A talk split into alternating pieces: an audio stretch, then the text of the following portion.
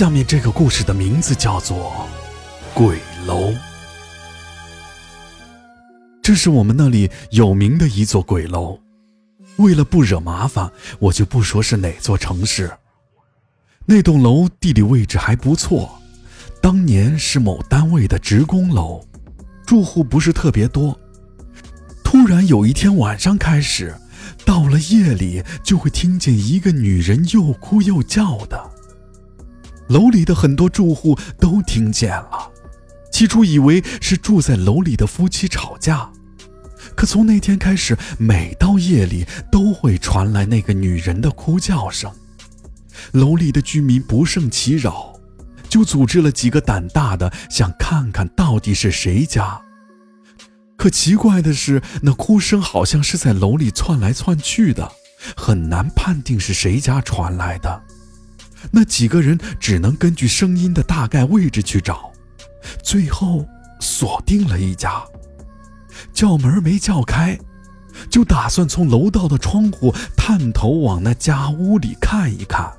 有个身手好的，从楼道的窗户爬到了那户人家的窗外。等他伸头往屋里一瞧，屋里飘着一个身穿白衣的女人。煞白的一张脸，眼睛里还外淌着血，听见了窗外的动静就飘了过来，吓得那个人差点没从楼上掉下去。从那开始，楼里闹鬼的事儿就传开了，比如说是哪家夫妻吵架，女的自杀了；还有一个版本说是有个夜总会上班的女子死在了楼里。他爱穿红衣服，所以就有了两个版本。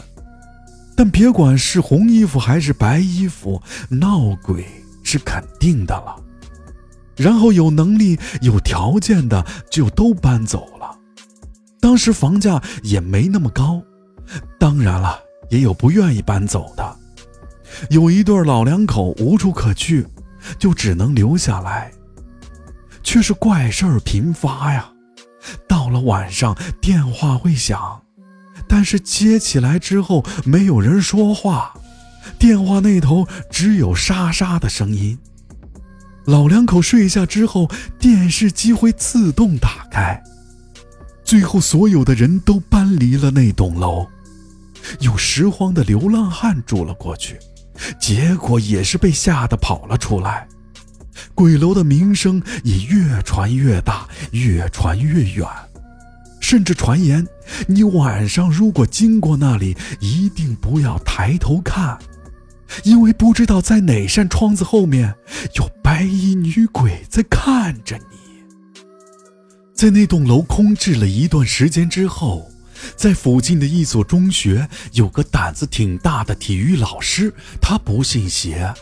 就组织了几个同城的胆子大的一块进去，想破除谣言。他们几个人跳窗进到了楼内，每间屋子基本都搬空了，只留下了一些被舍弃的破旧家具和垃圾。随着不断深入，很快他们就陷入了恐慌之中，在一间屋子里看到了穿红衣服的女人。但那只是一场虚惊，他们看到的只是红色的窗帘，并且很多人的屋子里都挂着红色的窗帘，有很多家门上还挂着八卦镜什么的，应该都是辟邪的。当他们摸索着走到顶楼的时候，气氛再度紧张了起来。他们在一间屋子里发现了一把椅子，放在屋子中间。看得出那间屋子很久没有人去了，地上积了厚厚的一层灰，但很快他们就发现了不对劲，满是灰尘的屋子里，只有那把椅子上一点灰尘都没有，就像一直有个人坐在那儿一样，可地上却没有一个脚印走向那里。就在他们紧张的不行的时候，窗外刮起了一阵风，一件红衣冲向了他们。惊吓之余，发现原来只是被风吹起的红色窗帘。最终，他们放弃了探险行动，快速的离开了那栋鬼楼。关于那栋楼被新闻媒体报道过，也上过某个神奇的栏目，但最终没有一个合理的说法和解释。后来，那里就被改成了宾馆，生意还不错，就有了另一个版本传言：所有的闹鬼事件都是宾馆为了占有那栋楼搞出来的。至于哪一个传言是真的？就不得而知了。好了，本次故事到此结束，关注我，下期更精彩。